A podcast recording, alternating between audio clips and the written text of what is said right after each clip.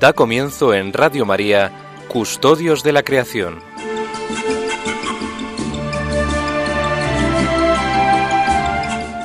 Dirigido por Lorena del Rey.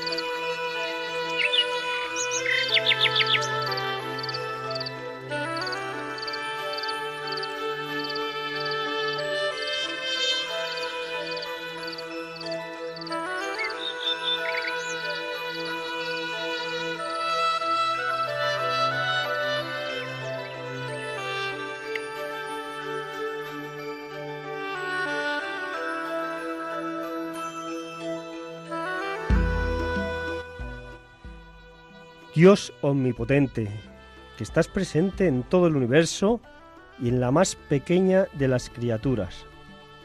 Tú, que rodeas con tu ternura todo lo que existe, derrama en nosotros la fuerza de tu amor, para que cuidemos la vida y la belleza.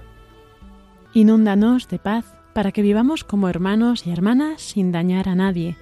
Dios de los pobres, ayúdanos a rescatar a los abandonados y olvidados de esta tierra que tanto valen a tus ojos. Sana nuestras vidas para que seamos protectores del mundo y no depredadores, para que sembremos hermosura y no contaminación y destrucción. Toca los corazones de los que buscan solo beneficios a costa de los pobres y de la tierra. Enséñanos a descubrir el valor de cada cosa, a contemplar admirados, a reconocer que estamos profundamente unidos con todas las criaturas en nuestro camino hacia tu luz infinita. Gracias porque estás con nosotros todos los días. Aliéntanos, por favor, en nuestra lucha por la justicia, el amor y la paz.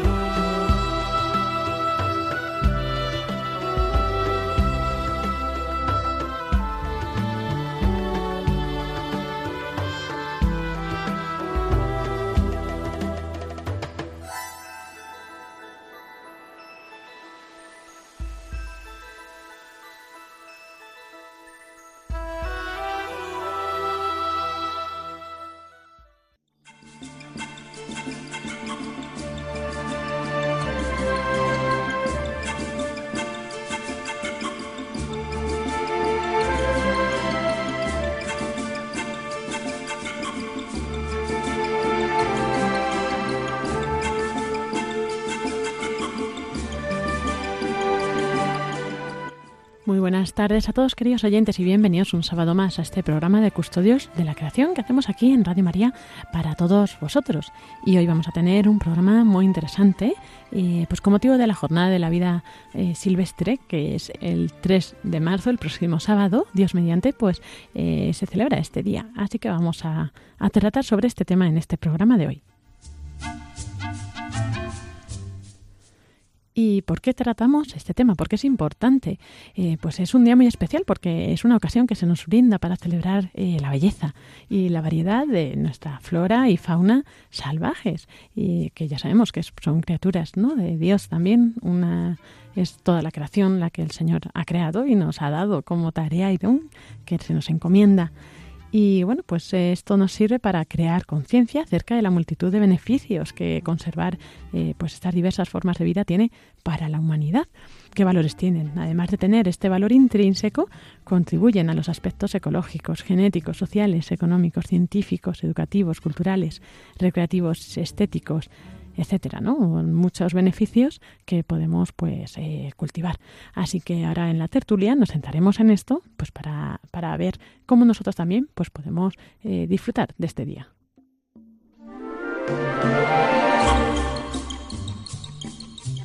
También tendremos, como siempre, la sección de noticias que nos traerá Iván Renilla. Pero no podemos empezar este programa si no es con la editorial de Francisco Marcos.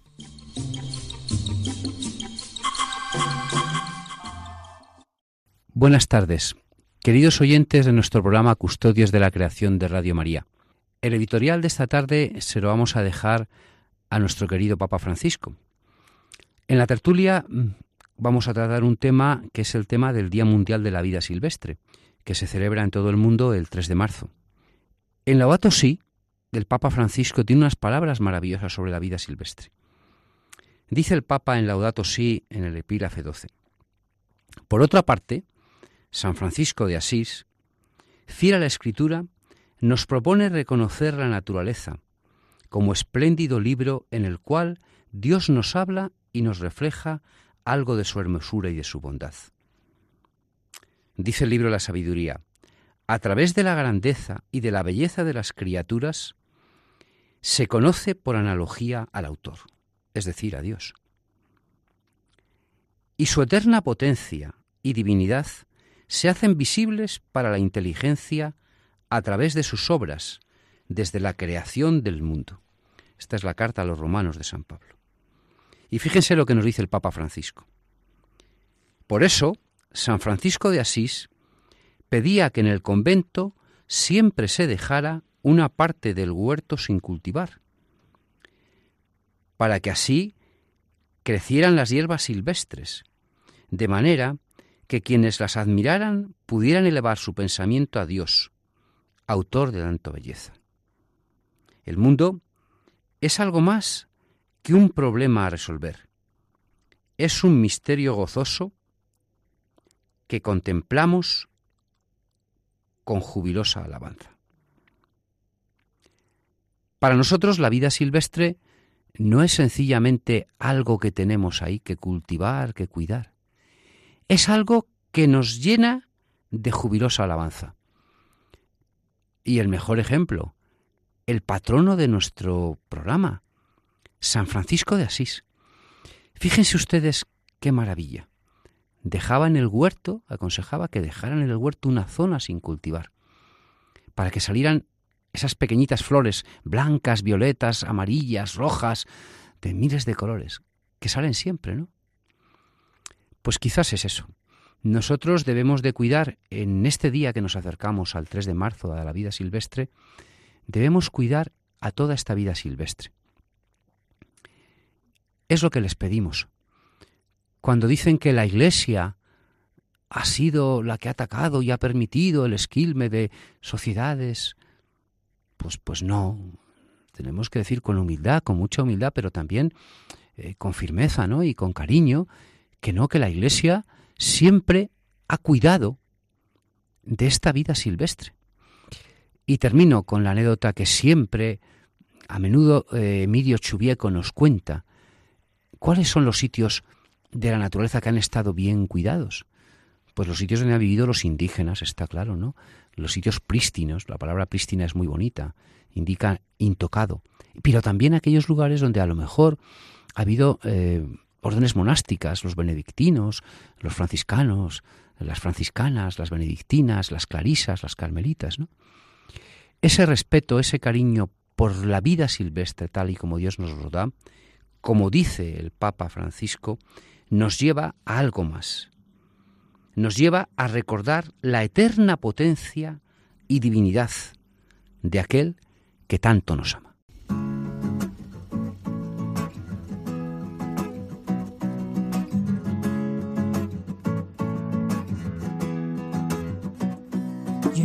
Times be tough with all the hatred and the violence. All I'm looking for is a little bit of silence to be with you while I'm down on my knees. Oh my God, I'm begging you please to batter my heart, my three-person God. Break down this old weary facade and show yourself, yeah, yeah. Oh, please show yourself in me. Oh my God, oh my Savior, up above Oh my God, oh my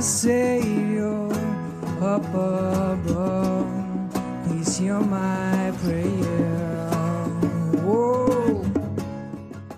Señores oyentes, como ya les habíamos mencionado, el tema que vamos a tratar hoy es el Día Mundial de la Vida Silvestre y a propósito también del Día Mundial de la Vida Silvestre, pues trataremos también el tema de la biodiversidad. Para comenzar y dar pie a que nos haga los comentarios Paco sobre este tema, pues les voy a introducir con una eh, pequeña cita que he encontrado en un libro que se llama Cuidar la Tierra, Razones para conservar la naturaleza, de Emilio Chubieco y María Ángeles Martín. La cita dice como sigue.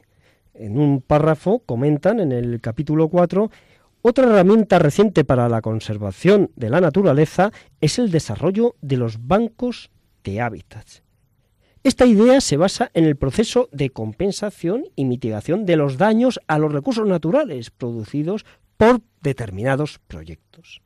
El objetivo de los bancos de conservación de la naturaleza, que están contemplados en la legislación española, concretamente en las leyes, en la ley del patrimonio natural de la biodiversidad, es, como decíamos, el objetivo que no exista pérdida neta de biodiversidad. Y a propósito de la palabra mm, biodiversidad, yo quiero hacerles una mención a que siempre que oigo esta palabra, biodiversidad, eh, me viene a la mente y al corazón los primeros dos capítulos del libro del Génesis, donde eh, nos narran la creación de Dios nuestro Señor y en esa narración nos comentan y nos repiten sucesivamente a lo largo de los días que Dios iba creando el mundo, nos van comentando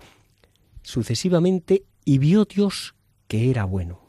Dios lo que iba haciendo, lo que iba creando, la diversidad de animales, de seres vivos, de vegetales, los mares, la tierra, los ríos, el cielo, las estrellas, la bóveda, todo aquello que Dios creaba, todo aquello Dios vio, iba viendo que era bueno. Por eso yo hago mención siempre al oír el concepto de biodiversidad con B al concepto de biodiversidad con V. Y es que vio Dios que era bueno, vio Dios la diversidad que él mismo iba creando con lo cual, no nos olvidemos que el origen de la biodiversidad es Dios mismo. Las razones para, la conservación de la vida silvestre son varias. En primer lugar, hay que decir que los entendidos dicen que tenemos que cuidar la vida silvestre porque nosotros somos materia. Es decir, o sea, eh, yo cuando voy por ahí con la gente, pues eh, tengo que comer, tengo que desayunar, que tengo que cenar, eh, tengo que, comportarme como un ser vivo más, o sea, soy un ser vivo más y tengo una materia, ¿no? Formo parte de la materia. Y además, como dice el Papa en Laudato Si, yo necesito la materia. O sea, es verdad eh, que necesitamos los bienes espirituales, que son, son importantísimos, pero también los bienes materiales, y no los podemos despreciar. En cuestiones de, de entender pues lo que son las cosas, nosotros en nuestra vida cuando pensamos, podemos poner la naturaleza por encima del hombre, como si la naturaleza un bien supremo, eh, que es lo vale todo y es que eso es todo, o bien al hombre muy por encima de la naturaleza y, el hombre es todo, todo y la naturaleza está a sus pies, ¿no? Entonces, bueno, pues la postura es intermedia, ¿no? O sea, la naturaleza es importante, pero el hombre pues hace uso de la naturaleza y, la, comprende, la, la, utiliza para su bien. ¿Cuál es eh, lo que el Papa de alguna manera en Laudato Si nos, nos habla? Bueno, pues el Papa en Laudato Si lo que nos cuenta es eh, lo que hemos contado en el editorial, ¿no? Sencillamente que la vida silvestre, ejemplo, lo que lo que hacía San Francisco Asís, pues dejar un trozo en el huerto limpio para que crecieran las, las plantas silvestres. El origen de, de todo ello el origen más grande para nosotros de todo ello es que Jesucristo se hace materia. La ecología nunca puede sustituir a la religión. No tengamos miedos, a la ecología nunca será una religión. La religión católica se basa no en la ecología, nunca la puede sustituir, sino que se basa en que un Dios se encarna, se hace materia y nosotros tenemos un encuentro personal con Jesucristo. No es ecologismo, no es biocentrismo, no es antropocentrismo, no es unismo cualquiera, de eso no es una teoría. Nosotros lo que predicamos es un encuentro personal con Él, de alguien que se hace materia y que nos quiere. En el mundo religioso y en el mundo concretamente cristiano y de los católicos, la naturaleza tiene un lugar importante, porque no nos olvidemos que los cristianos, los católicos, vemos la naturaleza como la creación de Dios nuestro Señor, del Padre. Entonces, es cierto que es un legado que hemos recibido y concretamente, como todos ustedes recordarán, este programa se llama Custodios de la Creación. ¿Qué, significado, qué implicación tiene lo de custodios de la creación? Pues custodios de la creación es ser administradores de ese legado que nos ha dado Dios nuestro Señor al donarnos la creación. Pero ese concepto de administración no es que yo puedo coger y hacer lo que quiera con ese legado y como quiera, ¿no? Esquilmarlo, maltratarlo, no respetarlo. No, no, no, de ninguna manera. Es más bien al revés, al contrario. Es decir, Dios nos ha dado, nos ha donado ese bien como usufructuarios. ¿Como usufructuarios qué significa? Pues que tenemos que hacer uso y responsable, uso respetuoso y disfrute del bien moderado. Pero es muy importante la responsabilidad. Debemos tener la responsabilidad de conservar ese bien que hemos recibido. ¿De qué manera? Pues les vamos a poner un ejemplo. ¿Qué ejemplo? Imagínense los artistas. El artista tiene unas obras, las dona a una fundación. Pues los administradores de esa fundación tienen el gran privilegio, el gran honor y la responsabilidad enorme de cuidar de ese bien que han recibido del artista pero para uso y disfrute de toda la población. Pues eso es lo que ha querido, de toda la humanidad, eso es lo que al donarnos el Señor ha hecho con la creación. El Día Mundial de la Vida Silvestre nos brinda la ocasión de celebrar la belleza y la variedad de la flora y fauna salvajes.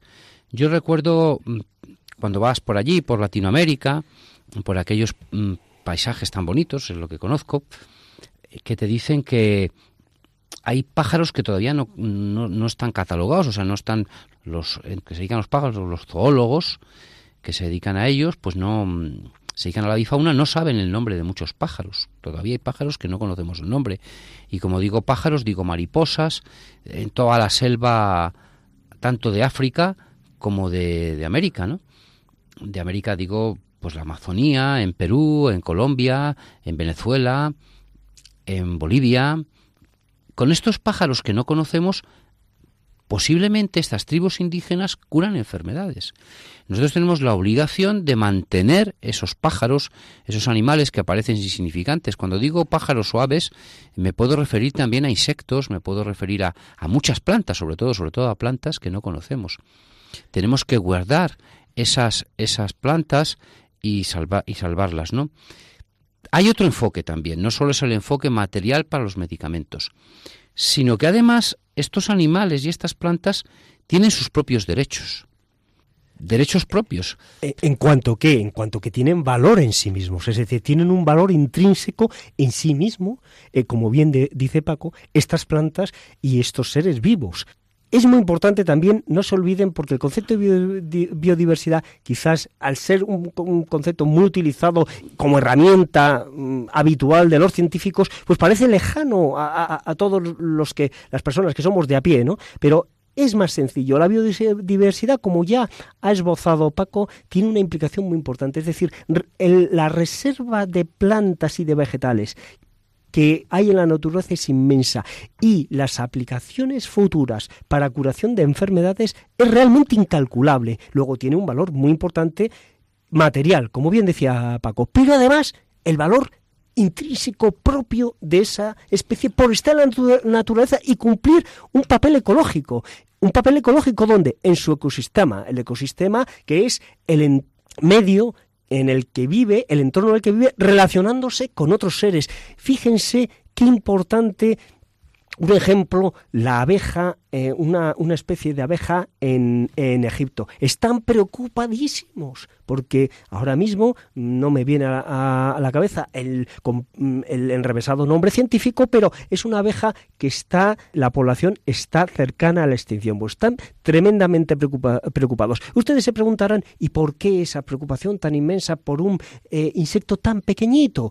Pues por una razón fundamental por la polinización, porque son los vectores, es decir, los que efectúan o favorecen la eh, polinización de muchas plantas. Todas aquellas plantas que dependían, dependían fíjense bien, son dependientes. En los ecosistemas hay unos seres dependientes de otros. Es como unas, eh, eh, es como son las piezas, eh, como las, las, piezas de un dominó que si una falta, una se cae, pues todas se derrumban. Es decir, si fal, una pieza cae, es decir, si esta especie de abeja se extinguiera, todas las especies que dependen de la Mm, de esa abeja para polinizar y para perpetuar su especie, para reproducirse y para diseminarse, se perderían y se, extinguirían, porque algunas de esas especies vegetales únicamente son polinizadas por esa especie de abeja.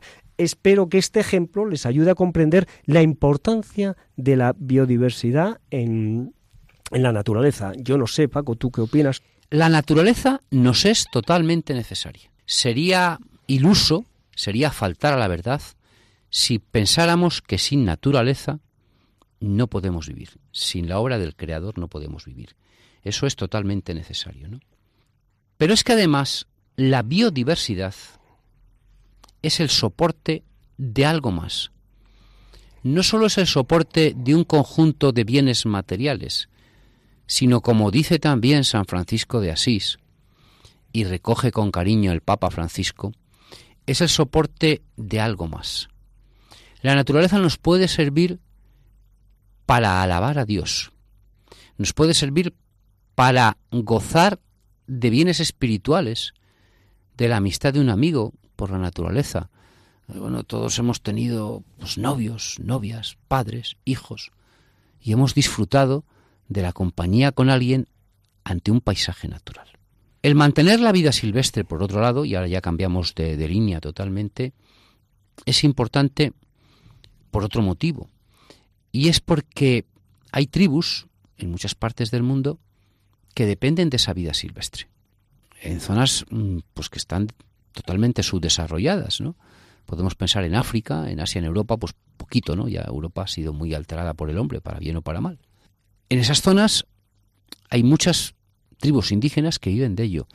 Nosotros no tenemos el derecho de expropiar a esas personas de lo que tienen, porque eso es una forma de no cumplir con nuestras obligaciones éticas, morales, de respetar. Cambiando, yo cambiando un poco de tema por lo que es comentar otro tema que nos ha mandado Lorena, un poco de tema, porque estamos en la época de Cuaresma y Sonsoles nos recuerda que hablemos un poquito de la conversión. Dice que de la conversión interior brota la conversión ecológica. Si alguno de ustedes es una persona que ha caído con esta emisora ahora, pues, ha caído en Radio María y usted a lo mejor no es católico, eh, pues tal vez esto le está resultando un poco, un poco extraño, ¿no? Bueno, pues la conversión ecológica eh, es muy sencilla, ¿no? a quien cita el, el Papa Francisco es a Santa Teresita de Lisieux Y la conversión ecológica es que nosotros, en nuestro trato personal, yo desde luego me arrepiento totalmente porque lo predico aquí, pero luego soy incapaz de vivirlo, por más que lo intento, ¿no? Pero en nuestro trato personal mm, tenemos que decir gracias, perdón y por favor. Y esto entroncado, ¿qué tiene que ver esto con el manejo con la vida silvestre? Pues lo que el Papa Francisco dice que si nosotros cuidamos esos pequeños detalles, estamos ya muy cercanos de, de, cuidar bien la naturaleza, de acercarnos bien con la naturaleza. En el libro mismo que, nos ha citado, que nos ha citado Iván, al final habla María Ángeles y Chubieco, los autores del libro, hablan de que el asombro ante la belleza de las cosas creadas es el principio para que luego las queramos y las respetemos. O sea, que tenemos, por tanto, que custodiar como obligación, como conversión ecológica, la vida silvestre. También a mí me preocupa con este programa un poco, es una cuestión ya personal, que a veces hacemos las cosas mal, yo hago las cosas muy mal, yo es que soy, nos equivocamos a veces, ¿no? Pues lo bonito es que la tecnología nos permite recuperar cosas. Por ejemplo, había una zona de España donde los mineros habían extraído grandes cantidades de material para hacer energía eléctrica, de carbón. En Galicia, en, en Aspontes, la zona de Aspontes de, de La Coruña.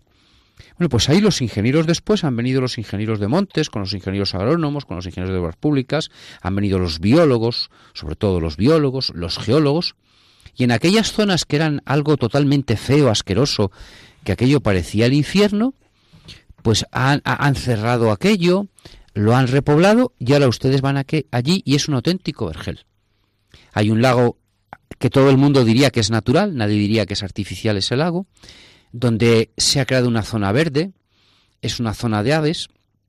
En Salamanca, por ejemplo, está el azuz, un azuz que hay, un azuz es como un lago pequeñito, que se creó para dar agua, para regar, y eso van a verlo ustedes y es una zona húmeda donde da gusto todas las aves migratorias que pasan. Es decir, que el hombre no lo hacemos tan mal. El ejemplo del azud este de Salamanca que les cuento, y el ejemplo precioso del lago recuperado allí en, en Aspontes es precioso. Por tanto, seamos optimistas. Utilicemos las tecnologías. No hay una contradicción entre lo que hacen los biólogos y los ingenieros forestales o los ingenieros ambientalistas con todo lo anterior. Lo que tenemos que hacer es, como decimos siempre, pues eh, hacerlo pensando, estudiando el impacto ambiental, y no solo poniendo el impacto ambiental, sino poniendo las medidas correctoras. Les decía a mis alumnos que el tema del cambio climático, siendo muy, muy peligroso, pues ¿qué puedo hacer yo para combatir el cambio climático? Pues para combatir el cambio climático, pues sencillamente procurar pues consumir menos productos con plásticos, procurar contaminar dentro de lo que cabe lo menos posible, pero al final a lo mejor el cambio climático pues pues hay que, tomar medidas más fuertes pero eso no las puedo tomar. Serán otros los que las tomen. Entonces bueno pues eh, promover desde aquí. Tampoco se me ocurre mucho más Iván. Yo eh, ha comentado Paco un, ejemplo muy bonito y, y, yo recuerdo otro en los tiempos en que trabajaba yo en repoblaciones forestales que fue en Salamanca. En Salamanca hubo una explotación a cielo abierto para extracción de uranio en una región de Salamanca que ahora no recuerdo. es en Ciudad Rodrigo, cerca de Ciudad Rodrigo. Eh, exactamente, próximo a Ciudad Rodrigo. Salices. Ah, exactamente, exactamente, Paco. Bueno, pues allí llegamos nosotros, la, eh, los eh, mm, peritos forestales e ingenieros de montes, y lo que hicimos fue restaurar todas aquellas zonas que habían quedado, mm, vamos, habían quedado completamente arrasadas porque eran unos bocados al, monte impresionantes. Bueno, pues todo eso se rellenó y se restauró y se reforestó con encinas y con, masas mixtas, es decir, bosques mixtos de, de pinares y encinas. Bueno, eso hoy, en día como bien decía Paco, también es una auténtica maravilla.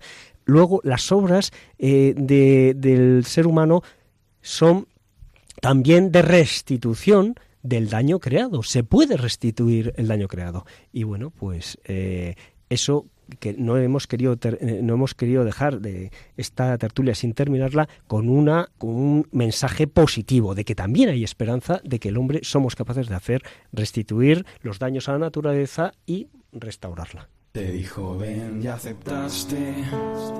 Atrás quedó lo te dio una nueva esperanza, todo encontró su sentido.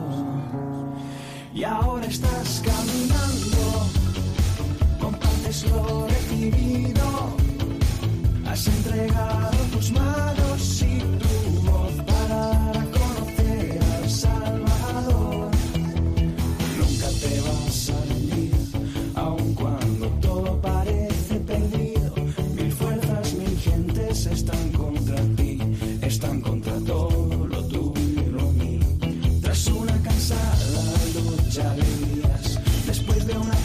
Got.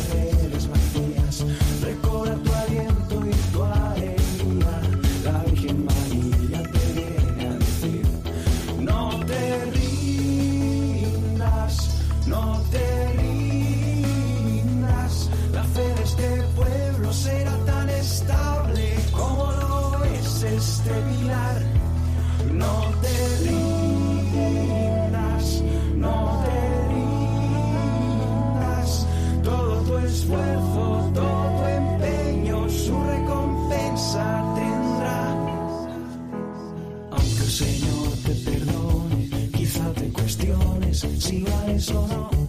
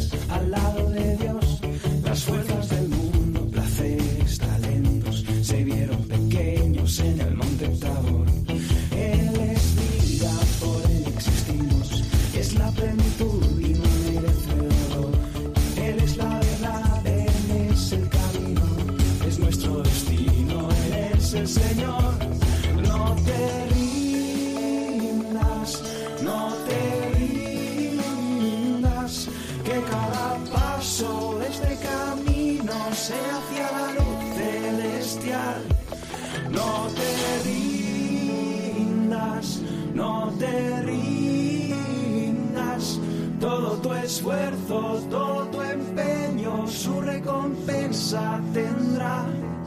No te ríes.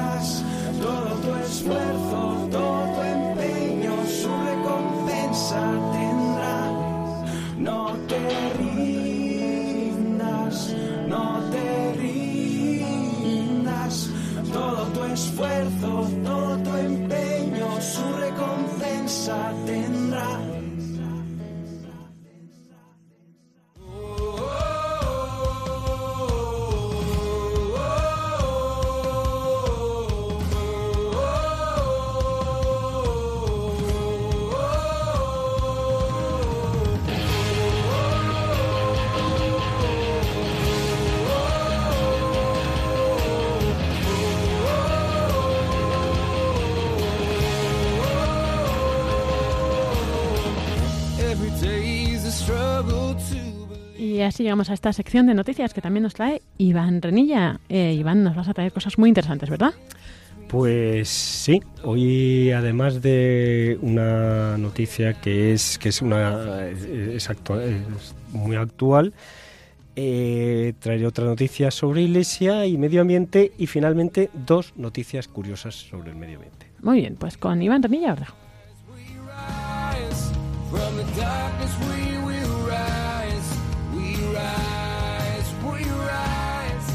os dejo.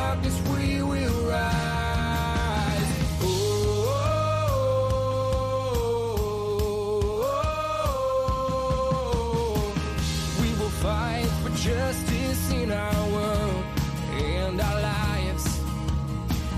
We will challenge cultures that do not value life. We will stand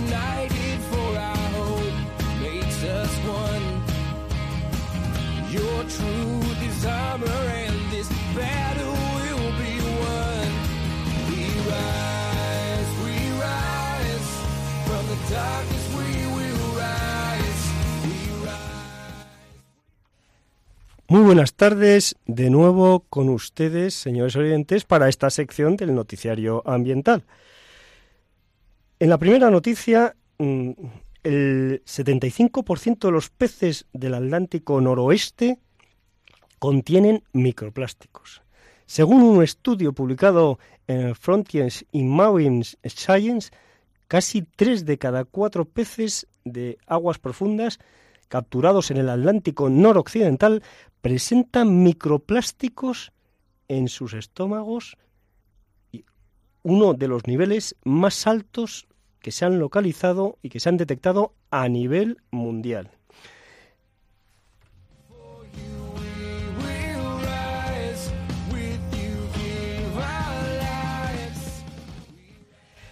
Estos peces viven a profundidades entre 200 y 1000 metros nadan a su superficie por la noche para alimentarse y luego regresan a aguas más profundas durante el día, lo que viene a significar que podrían propagar la contaminación microplástica en todo el ecosistema marino. Sirve de fuente de alimento para una gran variedad de animales marinos, como son el atún, el pez espada, conocidos peces que consumimos los seres humanos, y también para delfines, focas y aves marías.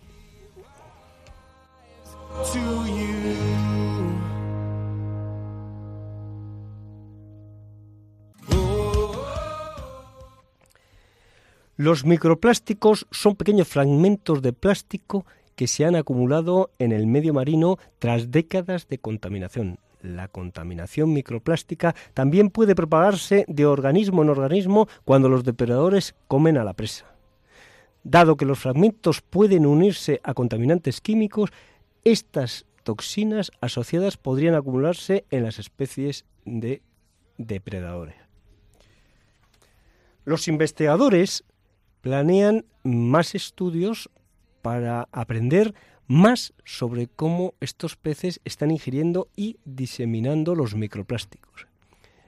Especialmente interesante será ver si los peces ingieren estos microplásticos directamente como elementos de presa equivocados o si los ingieren a través, a través de la comida de especies de presa que previamente ingirieron los microplásticos.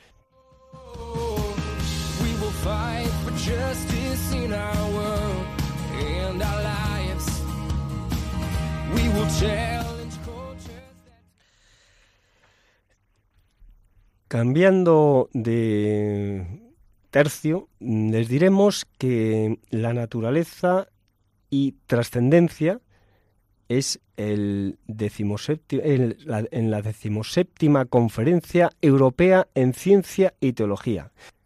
Se, celebra del 17 al 2 de abril del 18 el 17 Congreso, el 17 Congreso Europeo de Ciencia y Teología en Lyon, en Francia.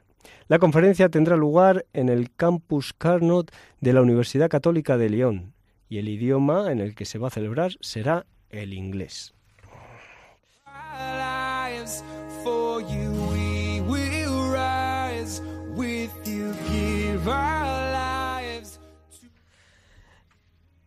Dentro de esta sección de mm, noticiario ambiental tenemos algunos apartados, como ustedes saben, noticias de actualidad, noticias de mm, iglesia y medio ambiente y también un apartado de noticias de medio ambiente, medio curiosas y de medio ambiente.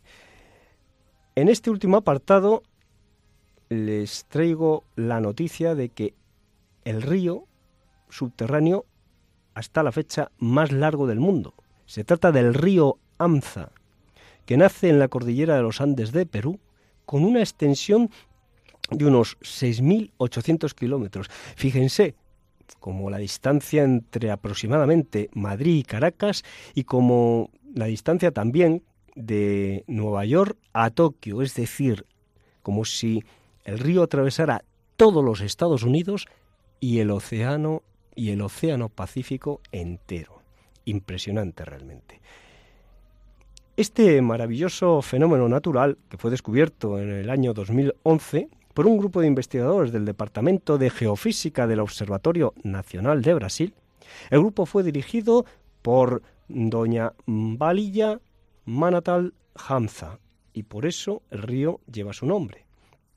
El Hamza corre muy lentamente entre los sedimentos de, a una profundidad de 4 kilómetros.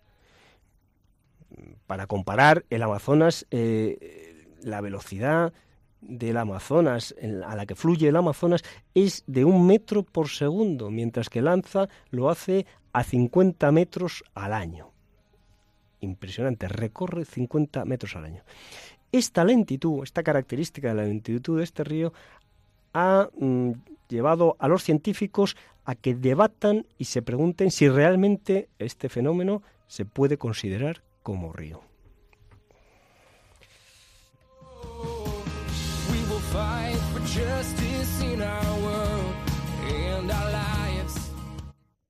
Finalmente, para terminar, este apartado de noticias medio curiosas mm, de medio ambiente, les traigo una segunda noticia del animal más rápido del mundo cazando. La araña voladora es capaz de sentir a las presas que se acercan desde cualquier dirección y girar impresionantemente en un octavo de segundo para atraparlos. Una investigación de la Universidad de California y la Academia de Ciencias de California afirma que la araña voladora pertenece a la familia de arañas, a una familia de arañas que no utilizan la tela de araña para atrapar o para cazar a sus víctimas, sino que utiliza un salto espectacular y rapidísimo para atrapar dichas presas. El secreto de su rapidez, como les veníamos explicando, reside en la rápida flexión de sus patas. Alrededor de... Tengan en cuenta que, aunque la idea que tenemos es que la mayoría de las arañas eh, utilizan la tela de araña para capturar a sus presas, el 50% de las arañas no tienen la tela de araña como sistema de caza para sus presas. Explica la doctora Sarah Kreff investigadora de la Academia de Ciencias de California, que algunas acechan y se abalanzan, mientras que otras lo hacen emboscadas a base de sentarse y esperar, como las arañas voladoras. Tanto ella, la doctora Sarah Kreff, como el autor del estudio, que se publica en el Journal Experimental Biology, examinaron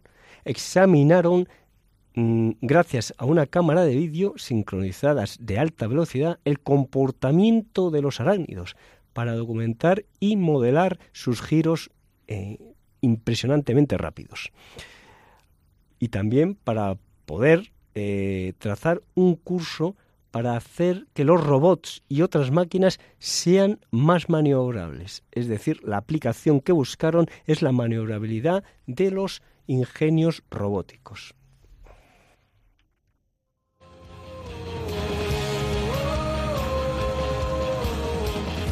Every day is a struggle to believe, still we rise. It's time to put distance between truth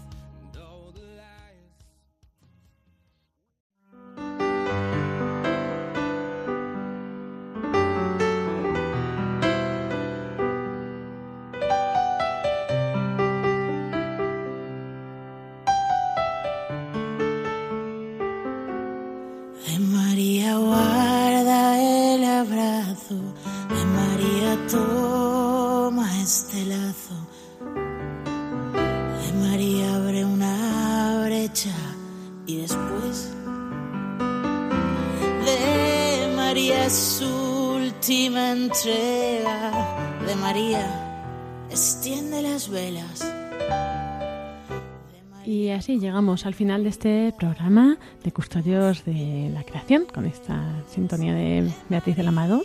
Y bueno, pues eh, nos despedimos hasta dentro de dos semanas. El próximo 10 de marzo, si Dios quiere, estaremos de nuevo con vosotros en otro programa de Custodios de la Creación.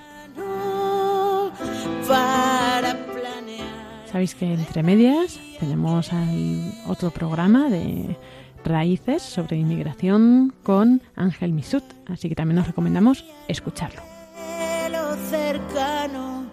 Seguimos en contacto a través de las redes sociales, en el Facebook Custodios de la Creación y en el mail custodios arroba. Custodios de la creación arroba. Ahí atenderemos también vuestras dudas, preguntas y sugerencias.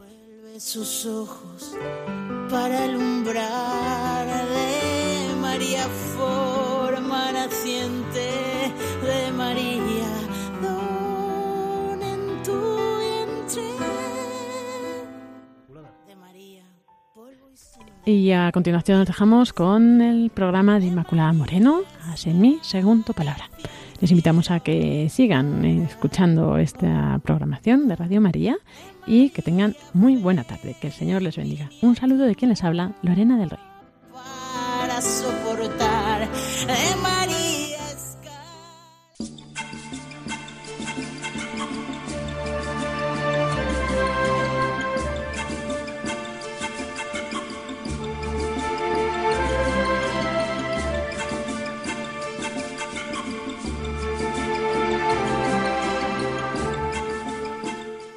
Acaban de escuchar el programa Custodios de la Creación, dirigido por Lorena del Rey.